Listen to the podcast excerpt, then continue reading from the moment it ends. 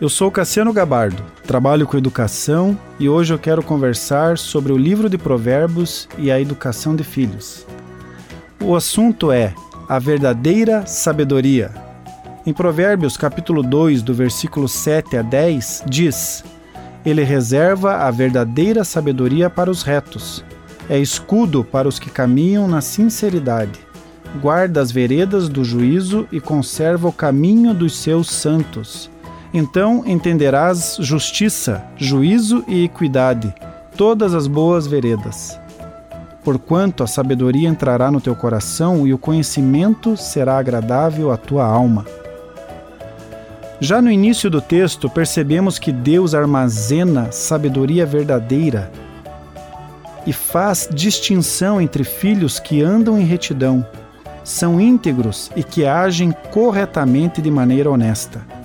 Honesto é a pessoa correta, que almeja agir de maneira honrosa. Para esses filhos, há uma porção maior da verdadeira sabedoria, que para eles é revelada e para os outros permanece escondida. Para esses filhos, Deus é escudo, ele protege e defende. Em Provérbios 21, 8 diz: Tortuoso é o caminho do homem carregado de culpa, mas reto o proceder do honesto. Existe a sabedoria falsa e a verdadeira. A verdadeira é dada ao homem pelo próprio Deus e ela leva ao sucesso duradouro e real, destinada aos homens que buscam proceder honestamente, com sinceridade. No livro de Provérbios, capítulo 25, versículo 2 diz que a glória de Deus é encobrir as coisas, mas a glória dos reis é esquadrinhá-las. A sabedoria verdadeira é encontrar as riquezas de Deus que estão escondidas na Sua palavra, nos negócios, nos assuntos relacionados à vida. Isso é possível com investigação, pesquisa, fazendo uma busca acirrada, explorando o que se pretende achar com o favor de Deus. Somente com o seu favor, nos dando clareza, é que teremos acesso àquilo que é oculto e está escondido. Caminhar sobre a terra com clareza irá proporcionar uma vida bem-sucedida. As ações são os procedimentos, são as escolhas feitas para uma tomada de decisão. Os filhos de Deus precisam ser guiados por Ele, na direção orientada por Ele. Em Provérbios capítulo 20, versículo 24 diz: Se é o Senhor quem dirige os nossos passos, como poderemos entender a nossa vida? Tomar uma direção é fazer escolhas. Fazemos mais de 300 escolhas por dia. Algumas mais simples, como a opção de tomar ou não um café da manhã, colocar ou não um tipo de roupa. Também fazemos escolhas mais sofisticadas e que trarão consequências no longo prazo. Por exemplo, a má escovação dos dentes ou a ausência da escovação irá trazer danos quando esse indivíduo for mais velho. Escolhas erradas produzem resultados errados. É importante recebermos a direção e sermos conduzidos para os melhores caminhos, para as melhores escolhas para as nossas vidas. A palavra se é uma condição que levará a um caminho, e dependendo do caminho que a pessoa seguir, o percurso será diferente.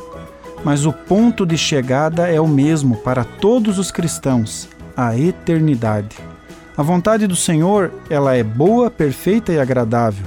Então, lembremos diariamente em oração para que o Senhor conduza as nossas vidas, que o Espírito dele guie os nossos passos, dando a direção correta, que o medo, a insegurança, as dúvidas, o orgulho, o dinheiro, as incapacidades, a inveja, os ciúmes, os desejos, as frustrações e tantos outros sentimentos que querem desviar a nossa rota possam ser equilibrados com o Espírito de Deus que habita em nós.